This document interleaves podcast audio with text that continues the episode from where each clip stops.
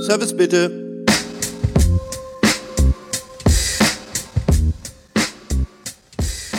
Welcome back. Next episode. Service bitte. Und zwar diesmal ähm, mit einem Österreicher in Hamburg. Wie das funktionieren kann und äh, was Marcel Riebes aus dem Herlin im vier Jahreszeiten in Hamburg noch so zu erzählen hat, darauf seid gespannt. Eine sehr lockere und schöne Atmosphäre, bei dem wir diesen Podcast aufgenommen haben. Also enjoy, viel Spaß dabei.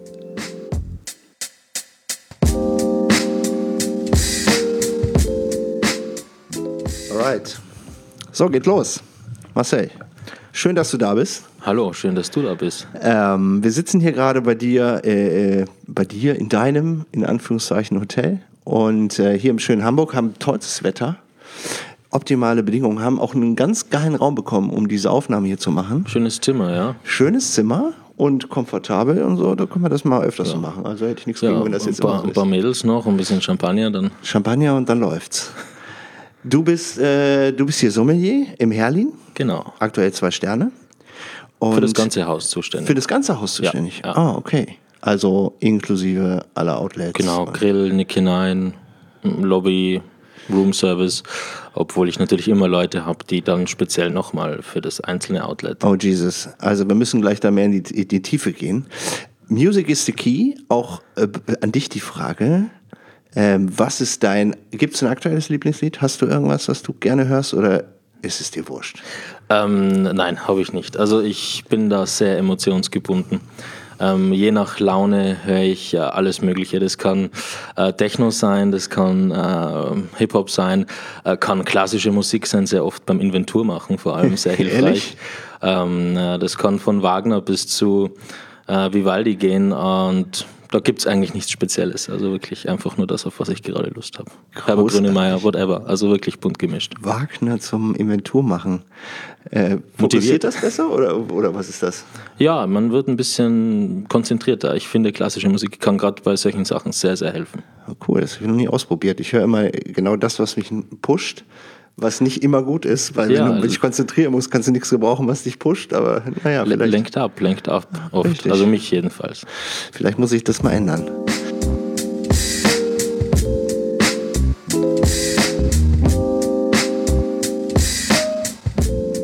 So, wenn du mal ganz kurz beschreibst, so wie, wie bist du dazu gekommen, das zu machen, was du jetzt machst? Was sind da, was war so dein Werdegang?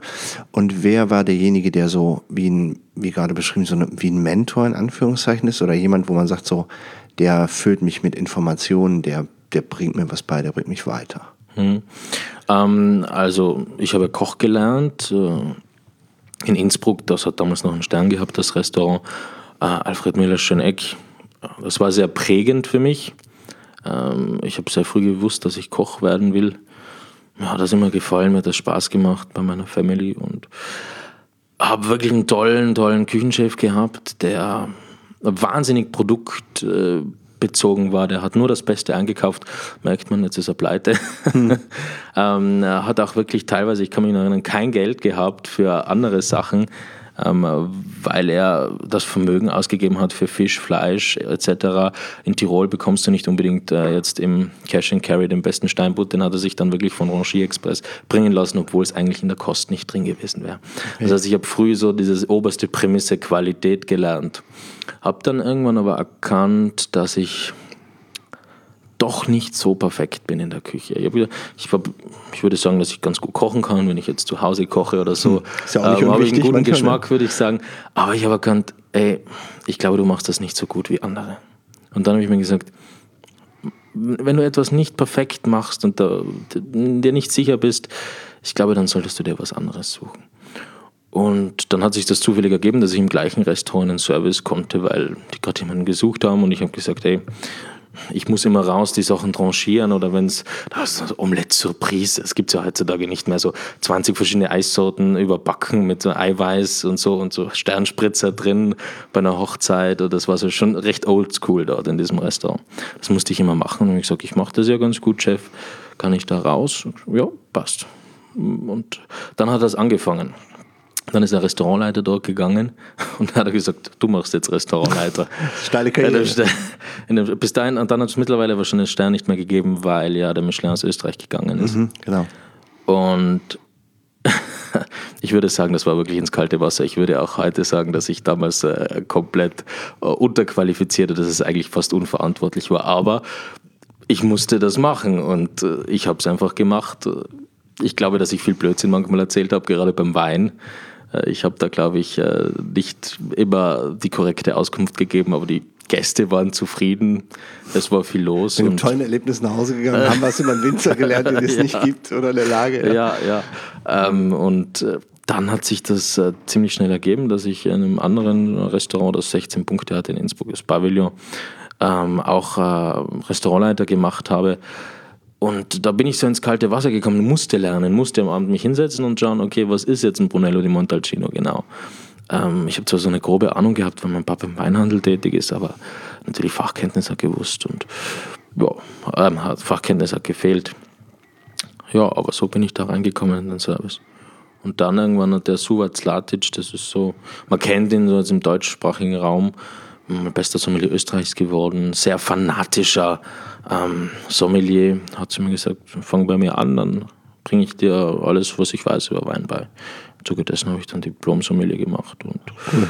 ähm, ja, bin dann ins Kempinski gekommen und übers Kempinski dann äh, mit, durch Frank Kemmer nach Hamburg in zwei Jahreszeiten. Und Suvi war sicher eine prägende Person, eher im klassischen Bereich, ist er auch eher klassisch, konservativ beim Wein.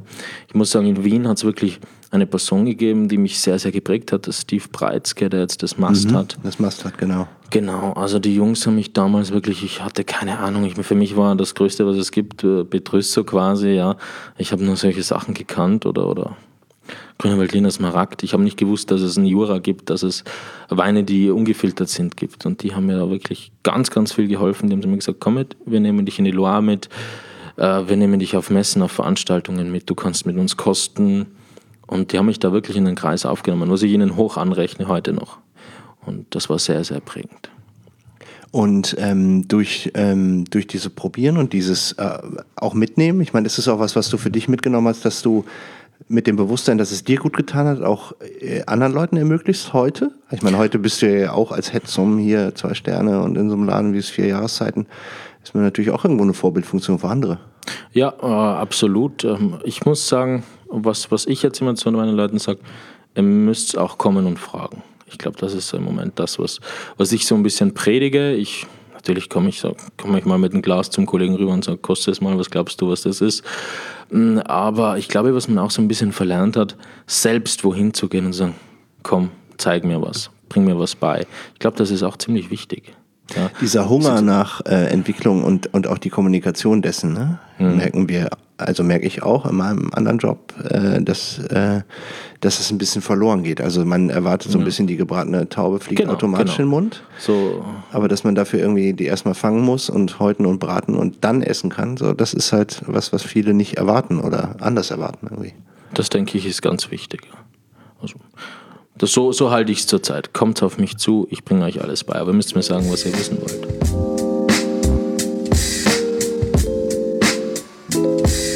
Ähm, The Present. Wir waren gerade schon mal so kurz im Anschnitt.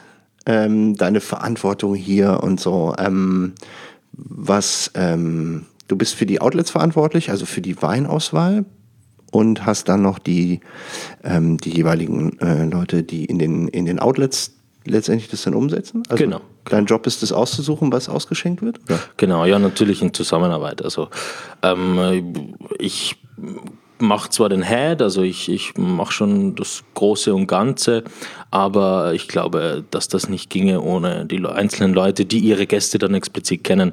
Ich bin am Abend hauptsächlich im Gourmet-Restaurant, heißt, ich weiß jetzt nicht ganz genau, was an der Bar äh, die Gäste jeden Abend bestellen. Der Barkeeper kennt seine Gäste, das heißt, ich arbeite schon mit denen zusammen. Wenn Emma sagt, Marcel, ich brauche das bitte, dann mache ich das eigentlich. Das geht nur zusammen, aber sage ich den Schlussstrich, äh, mache ich. Okay, cool. Wie viele Sachen? Also das ist natürlich so eine typische Sommelier-Frage. Wie viele Positionen? ähm, äh, sehr variabel zwischen 1000 und 1100. Ich glaube, im Januar sind wir dann bei 900, weil wir so viel verkauft haben. Und aber so variiert. Ist natürlich auch ein, irgendwie ein Bums an Geld auch, oder? Wenn man drüber nachdenkt, was da so liegt. Ja, also da liegen knapp ein bisschen über eine Million, also so 1,5 Millionen. Ist auch immer, wie gesagt, im Januar haben wir dann ganz wenig drin, da sind wir nur bei 800.000 und jetzt im Frühjahr kaufen wir dann ganz viel wieder ein, um für den Herbst wieder gerüstet zu sein, wenn die Deutschen anfangen auszutrinken. Und die Deutschen sind ja ähm, äh, Leute, die äh, sich einen Tag aussuchen zum Trinken und zum Feiern und das ist halt meistens Anlässe und das ist meistens zu Weihnachten und so.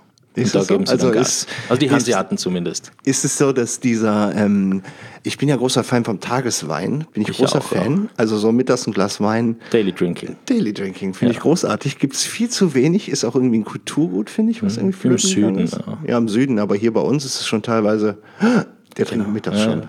Der hat doch ein Alkoholproblem oder so. Ne? Ja, das ist so. Also wenn man in Frankreich ist, äh, dann ist das einfach ganz normal. Also ich war gestern auch, gestern habe ich frei gehabt beim Mittagessen, wir waren zu viert, es waren fünf Flaschen Wein. Also Das ist natürlich, war aber ein ich leichter meinem- Moselriesling, muss ich Kenne ich dazu von meinem sagen. Kollegen. Ich hatte einen Kollegen in, in Frankreich, äh, mit dem ich damals gearbeitet habe. Und der hat immer seine Meetings so, wenn wir bei dem waren und haben Besprechungen gemacht, so, dann hieß es so, ja, 12 Uhr, ja, wir müssen jetzt los, ähm, Restaurant. Und dann kamen wir um drei wieder zurück in die Firma, bumsvoll, weil so die zwei, drei Flaschen Wein waren da völlig normal und so. Und man war total beschwingt in diesem, wieder zurück Ja. im Business. Aber so richtig konzentriert, muss ich sagen, war ich lieber vormittags als nachmittags, weil da war ich eher so ein bisschen weg. Ja. Ja, aber gut, äh, die, die arbeiten auch länger. Ne? Also generell äh, im Süden oder in mediterranen Ländern ist dieses Siesta oder dieses einfach mittags ausschalten viel, viel gegebener. Als bei den Hanseaten zumindest. Das sind ja ganz äh, genaue Arbeitsmenschen. Ja. Ich mag sie, ich mag sie. Ist Also, es so, soll dass das hier, ähm, dass du merkst, ich meine, man hört es ja in deiner Stimme, du kommst ja äh, nicht aus Hamburg, Österreich, Tirol. Tirol. Ähm, ist das ein, ein Unterschied vom Schlagmensch? Ja. Hier? Ja. Ja, würde ich schon sagen. Ähm, was ich so schätze an den Leuten hier ist äh, Bescheidenheit. Also ich meine, das sagt man immer, ne, der typische Hanseat, bescheiden, meistens vermögend, weil es eine der reichsten Städte ist. Ähm, würde das aber nie zeigen. Also ich habe wirklich auch Gäste, die, sagen wir mal, äh, sehr, sehr vermögend sind und am Abend wünschen, dass die Flasche Wein, die dann doch etwas mehr kostet, im Backoffice dekantiert wird oder belüftet wird, damit die anderen nicht sehen, was er trinkt. Ja. Ist das das so? Ist, ja, das, das ist dieses Hanseatische, ähm, was ich schon irgendwo, äh, irgendwo schätze. Ich finde, es sind sehr, sehr angenehme Menschen. Das ist natürlich ein Statement. Das würde man jetzt äh, klischeehaft in München Ja. oder in, wo ich herkomme, Düsseldorf. Wirklich? äh, München? Ich weiß ich nicht. Ist das in München auch so? Nee, in München wird man schon Nee, hinstellen, was man Genau, trinkt, da zeigt man, was man hat. Genau, Ja. in Düsseldorf ist es auch so. Da muss das Etikett auch meist auch erst an die anderen Tische gebracht werden, damit die genau wissen, was man bestellt hat. Ja, ja. Ist hier anders. Okay, das ist spannend. Absolut. Also das ist mir ganz am Anfang aufgefallen. Wie ist das Thema ähm, Dankbarkeit oder Kommunikation am Gast? Also wenn du das mit Österreich oder Bayern und hier verbindest, sind die auch kühler hier oder? Ähm, ja, sind auch kühler, aber sie akzeptieren auch, wenn man ihnen mal, ich, in Österreich sagt man, die Schneid abkauft. Also wenn man sagt, so, jetzt, na, jetzt ist genug, jetzt äh, hast du hier das und das, aber na, ich zeig dir jetzt, wo der Weg lang geht. Also ein Hamburger muss man auch ein bisschen äh, kühl behandeln. Ja, also Freundlichkeit und so ist ja immer, aber. Naja, man kann ein einem Hamburger den Weg zeigen. Man kann ihm sagen, na, so nicht, mein Junge. Also das Okay. geht auch. Das hat mir auch von Anfang an geraten. Der Herr Winkels, der hier 40 Jahre arbeitet, hat zu mir gesagt, du musst mit denen Klartext reden, sonst scheißen die dir auf den Kopf. Ja, das habe ich eben ähm, äh, festgestellt äh, hier im Hotel. Äh, hatte ich ein sch- schönes Meeting und da war auch ähm, diese Floskeln, die man am Anfang so ähm, austauscht, die waren relativ schnell weg. So, es war Klartext irgendwie so. Wir wollen das, das, zack, zack, zack. Und, Ja. und damit kann man ja wunderbar arbeiten, weil du, du weißt halt, woran du bist. Und, Absolut. Und alles andere ist immer so diese Interpretation von Aussagen, finde ich ganz fürchterlich. Ich liebe ja so straight ahead geradeaus. Und wenn was doof ist, ist was doof. Und wenn was cool ist, ist was cool. Aber dieses so Umschreiben und Überflüssigkeit bin ich so kein, kein großer Freund von. Ne? Finde ich, finde ich auch gut. Ich meine, das ist bei uns in Tirol auch so. Deshalb komme ich ganz gut klar mit den Hamburgern. Noch dazu muss man sagen, dass man generell als Österreicher immer diesen, diesen äh, Dialektvorteil hat. Und äh, am Abend muss ich mindestens zweimal erzählen, wo ich herkomme. Und dann äh, werden von meinen Gästen romantische Berg-Szenen beim Skifahren äh, nacherzählt und wie schön es nicht ist. Kannst Also nicht insofern habe ich einen großen meine, Vorteil auch. Klar, ich meine, es ist natürlich so, dass äh, wenn Leute äh, rausbekommen, wo man her ist und das ist irgendwie eine Urlaubsdestination Region oder da kann man Urlaub Ja. machen, dann wird natürlich erklärt, so ja, da, also ich habe da auch schon Urlaub gemacht oder wir sind da zehn Jahre lang hingefahren oder was auch immer. Ja. Ja, das ist dann immer so, "Ah, wissen Sie, wo ich letztens Urlaub war? Dann sage ich Stubaital. Ja, genau. Und wissen Sie, wo ich übernachtet habe? Ah, Im Jagdhof. Ja, genau. Woher wissen Sie das? Naja, Sie kommen aus Hamburg und ich zähle eins und eins zusammen, deshalb weiß ich, wo Sie übernachten. Richtig, Und das genau. ist ein Weinhotel. Also Sie kommen Naja. zu uns als Gast. Also, genau, richtig. Muss ja dann ist die Parallele. Ne? Ja. Also, aber äh, Gäste lesen zu können, ist doch auch irgendwie spannend. Also ich meine, es hört sich jetzt ein bisschen an, als wenn es irgendwann langweilig wäre, wenn man die Story natürlich immer wieder aufgetischt bekommt. Hm, Nö, finde ich nicht. Ich finde das immer aufs Neue spannend. Ich finde es auch äh, irgendwann spannend, wenn man es äh, richtig draußen hat, ne? die Gäste zu lesen. Wenn die, wenn die am Gang, am, an der Mimik, an der Gestik, an der Brille, ich meine, jetzt sind wir ganz ehrlich, ich schaue auch auf die Jacke, was die Gäste anhaben, wenn ich denen die Jacke abnehme. Ja, also das können wir jetzt unter Fachleuten äh, sagen. Ob da eine Burberry-Jacke hängt oder eine von Zara, man kann den Menschen nicht immer einschätzen, aber es spielt auch eine Rolle, was ich dem empfehle. Also du guckst schon vorher, wie, ähm, wie kann ich das lesen und, ähm, und fragst dann, was, äh, wenn es um Weinbegleitung geht. Machst du viel Weinbegleitung? Ja, ich mache aber lieber Flaschen. Okay. Und ähm, an Grund, äh, oder aufgrund dessen, was er anhat oder wie er sich bewegt oder mit welchem Da- das, Habitus ist ein, das ist ein Gesamtbild, ja. Okay. Aber natürlich, ähm, das kann man heutzutage nur mehr schwer äh, verallgemeinern. Ne? Ich habe Gäste, die kommen äh, im Sommer mit kurzer Hose ins Zwei-Sterne-Restaurant, ähm, sind voll tätowiert. Ich habe damit kein Problem. Die sind super sympathisch, super nett. Und der bestellt eine Flasche, die man sich vielleicht klischeehaft nicht erwarten würde, sondern man würde sich erwarten, dass er sich ein Weizenbier bestellt. Dieser alte Gourmet-Gedanke noch, wo man mit Frack und äh, Thai ja, ja. ins Restaurant geht. Da habe ich dann auch so klassische altmodische Gäste, die sich dann darüber beschweren. Ich beschwere mich nicht. Ich bin auf dem Standpunkt, jeder kann heutzutage in unser Sterne-Restaurant kommen, wie er will. Aber es, man hat natürlich schon so irgendwann so ein gewisses Gefühl, wie sich jemand gibt, wie er spricht, äh, was er bestellen wird.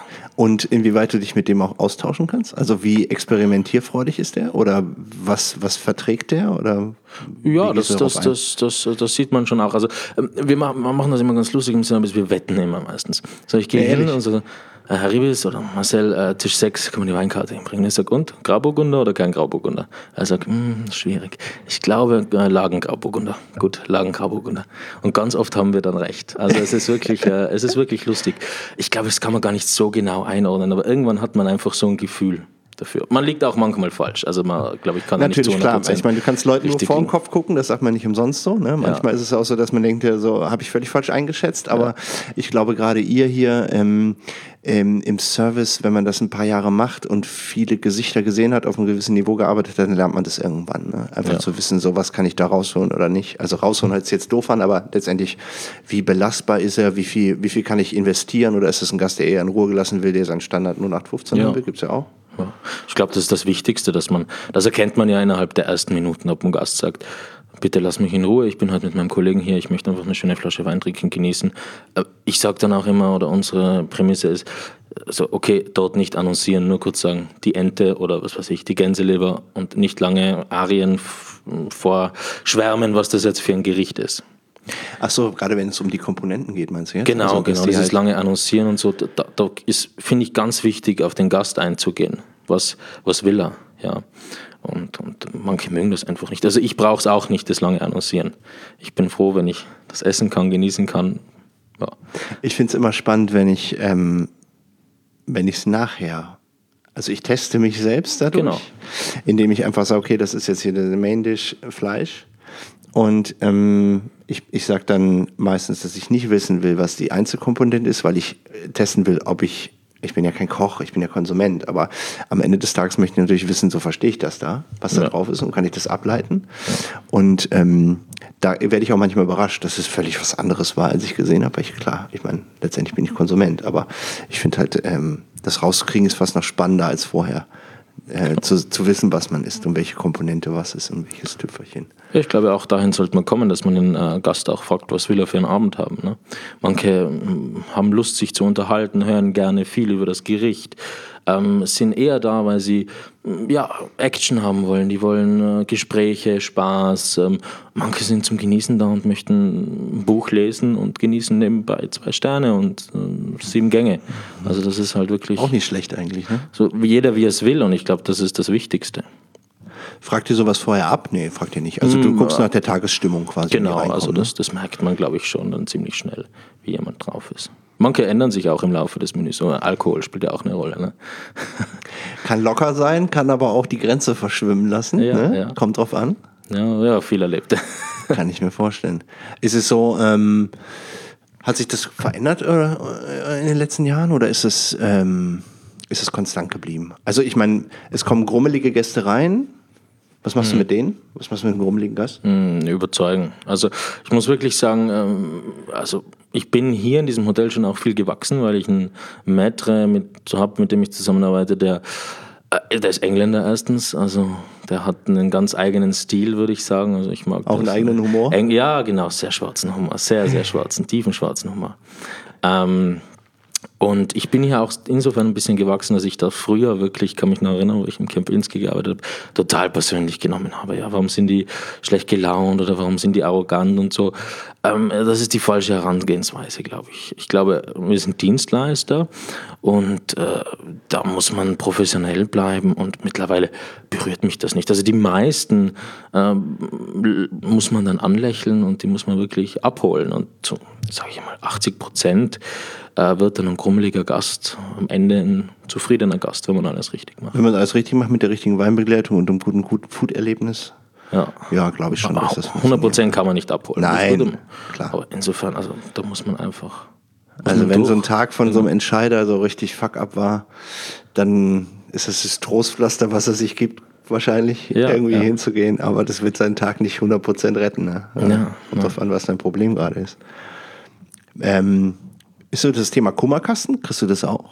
Kummerkasten? Ja, dass halt so Gäste auch Ach so, ähm, manchmal ja, Dinge erzählen, wo verstehe. du denkst so, boah, äh, geht mich jetzt mal gar nichts an, aber ich, ich bleib freundlich und Kontenance oder was machst du mit denen? Tauschst du dich mit denen aus? Also habe ich immer mal wieder so als das Story, dass Hm. Gäste sich so outen mit ihren persönlichen Sachen, die eigentlich so die Grenze so ein bisschen überschreiten. Ja, also ich glaube, man, man sagt immer, dass der Barkeeper der Psychologe äh, oder der Therapeut im ist. Ich glaube, dass das genauso auf den Kellner auch zutrifft in vielen Fällen. Ähm, äh, es gibt so viele Arten von Gästen und genau das ist doch das Spannende. Ich habe einen Gast, den darf nur ich bedienen. Der äh, Gast ist sehr speziell. Zum Beispiel, das muss ich nur kurz erzählen. Ähm, kommt rein, ich weiß ganz genau, was der will. Der setzt sich nieder, spricht kein Wort, nur Hallo. Der kriegt seinen Whisky als Aperitif, eine halbe Flasche Wein, da muss ich das Glas voll machen. Äh, in das Bordeaux-Glas, trinkt immer eine halbe Flasche Bordeaux, reinkippen. Und irgendwann habe ich ihn mal gefragt, und was sagen Sie denn zu unserer Weihnachtsdeko? Dann sagt er mir, bin ich für die scheiß Deko gekommen oder was? Ich bin wegen dem Essen gekommen, wegen dem Wein. Lassen Sie mich in Ruhe. Und Nice. irgendwo war das ein Kompliment, wenn man nachdenkt. Sagt er, lass mich in Ruhe mit der Deko. Ich komme, weil ihr einen guten Job macht. Weil du mir einen tollen Wein empfiehlst und weil das Essen gut schmeckt. Klar, letztendlich ist dafür ein Restaurant da. Und Ja. äh, wenn er sich so darauf fokussiert, ich meine, viele sagen ja, ein Restaurant ist ein mittlerweile auch entertaining mit allen Facetten. Also nicht nur Geschmack und, und Geschmacksknospen und Auge, sondern halt auch Ambiente, Geruch, Gefühl, Wärme, Kälte, solche Absolut. Und so gibt es immer auch Leute, die sich ausweinen, die, die, die, oder die einfach sprechen wollen. Es gibt viele einzelne Gäste, die kommen, keine Ahnung, vielleicht eine Witwe, ein Witwer, der hat keine Familie und freut sich, wenn man sich mit ihm unterhaltet über alles Mögliche, ob über die Deutsche Bahn, dass sie unpünktlich ist oder das Wetter, was auch immer. Die Standarddinge, ne? Ja. Irgendwo. Aber ich meine, äh, cool ist ja, wenn du, äh, wenn so Gäste da sind und du weißt, was die wollen und die sind dann happy mit. Also ich finde das ein cooles Beispiel, dieser Typ, der, äh, der Ja. da reinkommt und der weiß halt genau, was Immer er will. 10% Tipp. Ähm, rechnet das auf den Zettel aus, schreibt auf die Rechnung Tipp, rechnet genau, macht, ein, macht eine uralte Rechnung, so 10% ergibt so und so viel, schreibt es auf den Zettel, schreibt es aufs Zimmer und geht. Meistens bekommt man nicht mal mit, dass er geht. Unglaublich. Wie ist das Thema Tipp? Also wir haben es jetzt irgendwie so in dem einen oder anderen Podcast gehört, dass das äh, so ein bisschen manchmal ein Minus ist, manchmal ein Plus, kommt drauf an, in welchem Haus du bist. So, was ist, was ist deine, deine Erfahrung mit, mit Tipp? Also ich meine, es ist ja ein reines à la carte, das heißt, die Leute essen und es ist nicht happy. Genau, nein, HP nicht. machen wir im ganzen Modell nicht, außer beim Frühstück. Aber also, da kann ich nicht davon sprechen, da schlafe ich meistens noch, wenn es hier Frühstück gibt. Ähm, also generell muss ich sagen, ist das Tipp sehr gut. Wir kommen eigentlich auf so 8%. Ja, Im Durchschnitt dann. 8% vom Umsatz, was dann schon ganz gut ist bei unseren Umsätzen, sage ich mal. Ja. Im Gourmet machst du ja einen höheren Average. ich sage jetzt im Grillrestaurant bei uns, wo die zum Mittag 80 schicken, am Abend 100, da machst du dann eher das gleiche Tipp, nur ja, in anderer Value, ne? geben dann halt. Ich meine, das ist das natürlich ist auch was anderes, gut. wenn du jetzt irgendwo als Gast äh, irgendwo bist und hast ein Ticket von 600, 700 Euro auf. Ähm, äh, was ja passieren kann ja, durchaus. Ja. Und sagst dann so, ja, okay, dann tue ich da nochmal, wenn du zu zweit bist, irgendwie 120 Euro Tipp. Ähm, ja. Ist das so die 10%-Regel? Nee, da wird man eher die sagen, 100 Ja, erreicht, ich würde sagen, es ist eher so wirklich durchschnittlich, dass der Gast 8% gibt. Ja. Also es kommt drauf an, ich habe auch Gäste, die geben 50% Tipp. Aber die sind sehr selten, aber das kommt mal Wollte vor. Also immer Amis haben wir alle gerne, weil sie immer 20% tippen. Okay. Äh, denen weiß man halt, man bekommt nichts. Obwohl ähm, wir haben letztens, ob das unhöflich ist oder nicht, äh, wir haben eine dänische Mitarbeiterin gehabt und die hat gesagt, sagt's doch mal in denen, dass hier kein, äh, dass hier Tipp gegeben wird. In Dänemark gibt man keinen Tipp, ich komme aus Dänemark. Und dann haben wir die wirklich mal ähm, die Rechnung äh, hinbringen lassen. Dann sagt sie, ja, auf Dänisch der Tipp ist nicht inkludiert. Dann sagt er, wie, wirklich nicht? Ja, ne, das ist nicht wie bei uns in Dänemark. Der war total überrascht. Er hat gesagt, ich gehe hier dauernd essen in Hamburg, habe noch nie Trinker gegeben. Jetzt habe ich ein total schlechtes Gewissen. Also einerseits man auf einem schmalen also ich mein, Grad äh, Un auf Unhöflichkeit und äh, irgendwo, ja, aber ich finde schon, es gehört einfach dazu. Es ist unsere Kultur und warum soll man das nicht vermitteln? Ich finde auch, das gehört in den Reiseführer reingeschrieben, dass man 10% Tipp gibt. Beispiel, ich fliege jetzt nach Kalifornien mit dem California Wine Institute. Ähm, die haben reingeschrieben, wenn sie selber essen gehen, also die, denen gehen wir zusammen manchmal essen, wenn sie selbst essen gehen, unbedingt 20% Tipp geben haben die reingeschrieben, vorweg in die Informationen. Das finde ich wichtig, das finde ich korrekt. Ja, weil es halt ein anderes System ist. Ne? Ich meine, da verdienen genau. die eigentlich kein Geld, sondern leben nur vom Tipp mehr oder weniger. Ja, aber der Grundgehalt ist bei uns jetzt auch nicht so, dass man ohne Trinkgeld nee, nee, nee, nee, Highlight führen kann. Klar, aber man sollte schon, ich finde es wichtig, ähm, darauf hinzuweisen, dezent. Ich meine, ist in mit dem Fall natürlich super mit viel Anstand und auch noch in der richtigen Sprache mit jemand, der genau. auch daher kommt und einfach sagt so, hier ist das etwas anders. Äh, erklärt natürlich für den Gast das auch. Da muss auch der Gast passen. Also ich glaube, dass das in diesem Fall sehr gut funktioniert hat, weil der Gast ist sehr oft gekommen und irgendwann hat man eine persönliche Beziehung gehabt. Ich glaube, ich würde es mich nicht trauen, jeden x-beliebigen Gast, der aus einem Land kommt, wo man kein Trinkgeld gibt, das zu sagen. Ich glaube, da, das wäre zu, zu schmal der Grad. Richtig, genau. Das ist immer noch. Aber im Großen und Ganzen darf man sich nicht beschweren. Man hätte immer gern mehr Tipp.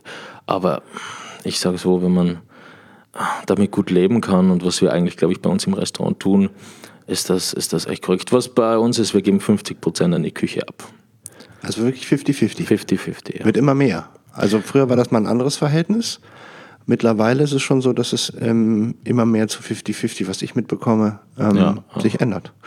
Ähm, Finde ich korrekt, vor allem in der Sternegastronomie. Man muss es so ein bisschen abwägen. Ich glaube, wenn man zum Beispiel auf einer Terrasse arbeitet, ähm, wo so ein bisschen Antipasti und Co. geschickt wird, würde ich einfach straight sagen 70, 30, weil da der Kellner wirklich sich zu Tode rennt. Aber bei uns spielt die Küche einfach so viel Rolle und es ist eine gute Zusammenarbeit und da geben wir 50 Prozent ab. Macht auch einfach mehr Frieden im Team, glaube ich. Ja, ja, vor allen Dingen wird der dann nicht äh, äh, hinterfragt, so ist das auch wirklich so und so. Ne? Ja, der Prozentsatz ja. ist fair, alle freuen sich und damit ist die Mitarbeiterbindung auch in der Küche wieder eine andere. Wie viele Kollegen hast du gerade da im Restaurant, im Service? Ah, Im Service sind wir im Moment zu siebt mit äh, vier Aushilfen, die immer je nach dem wie viel wir los haben, okay. Äh, abgerufen werden. Okay. Ja. Spannend. Wie viele Packs? Also wie viele Personen? Äh, variiert. Wir kommen, wir machen auch mal 50, das ist aber dann äh, Maximum wo ich sage, dass wir schon an unsere Grenzen kommen. Perfekte Zahl ist 35. 35. Da sind wir wirklich happy, da können wir schön schicken, haben trotzdem guten Umsatz, sind zufrieden. Man kann auch trotzdem mit den Gästen noch reden und sowas. Ne? Also man genau, hat noch genau. ein bisschen Raum für Individualität und muss nicht nur rennen. Ja, manchmal muss man halt ein bisschen mehr annehmen, da kommen noch Stammgäste, Spezialgäste, und, aber da kommen wir dann an die Grenzen.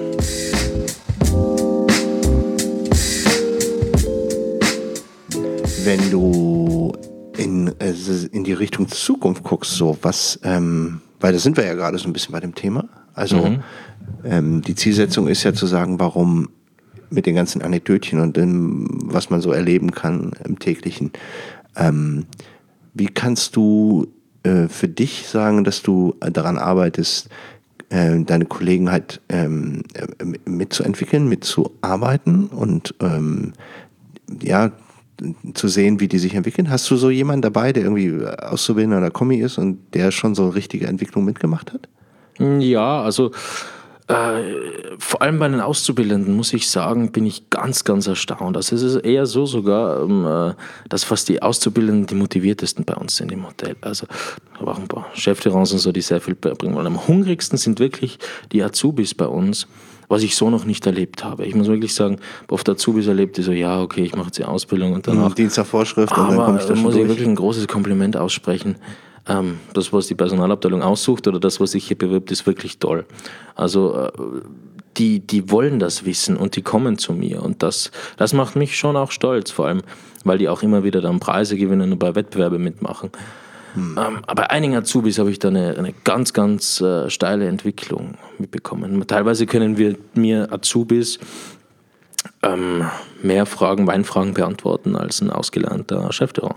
Ja. Weil man natürlich irgendwann müde wird. Heißt nicht, dass man den Job schlecht macht, aber ähm, wenn sich eine, ein Standard einstellt, dass man einfach stumpf darauf hinarbeitet, dann vergisst man vieles. Auch ich. Ich, ich manchmal denke mir, scheiße, was war jetzt das? Du Idiot, du hast das vergessen, das gibt es auch gar nicht, weil man sich da sicher ist oder weil man einfach sich damit nicht mehr beschäftigt. Das Tagesgeschäft, ne? So ja, ja. Mit so ein bisschen Betriebsblindheit, würde man das sagen? Weiß ich nicht. Ja, ähm, das ist wieder was anderes vielleicht. Aber, aber die Azubis sind wirklich, muss ich in diesem Fall wirklich hier erwähnen, weil da bin ich ganz stolz drauf. Cool. Und ähm, wo geht die Reise hin? Also wenn wir jetzt mal in die Zukunft gucken, für uns alle, für die, die im Service tätig sind, für, für äh, so eine Aussicht. Jetzt bist du hier natürlich schon in einem besonderen Environment. Ich meine, das sind zwei Sterne, da gibt es schon mal nicht so viele in Deutschland. Du hast einen riesen Weinkeller, das ist für dich auch noch eine Besonderheit. Aber es gibt halt viele andere Gastronomen und viele andere äh, Gourmet-Restaurants oder nicht Gourmet-Restaurants, die halt auch wirklich strugglen, weil sie halt im Service ein riesen Problem haben. Mhm. Ähm, was ist deine Aussicht? Was sollte man machen oder wo ist deine Idee oder ein Tipp oder irgendwas? Also, was ich wahnsinnig gesehen habe und ähm, wir hatten am Anfang, also ich bin mit meinem Maitre, äh, habe ich zugleich gestartet und wir hatten da starke Personalprobleme im Gourmet-Restaurant. Die gibt es jetzt seit, jetzt ein halbes Jahr gegeben, ich würde sagen, seit einem Jahr gibt es die jetzt nicht mehr. Das hat aber hauptsächlich damit zu tun, und das behaupte ich felsenfest, weil wir das klingt sehr kitschig, eine kleine Familie geworden sind.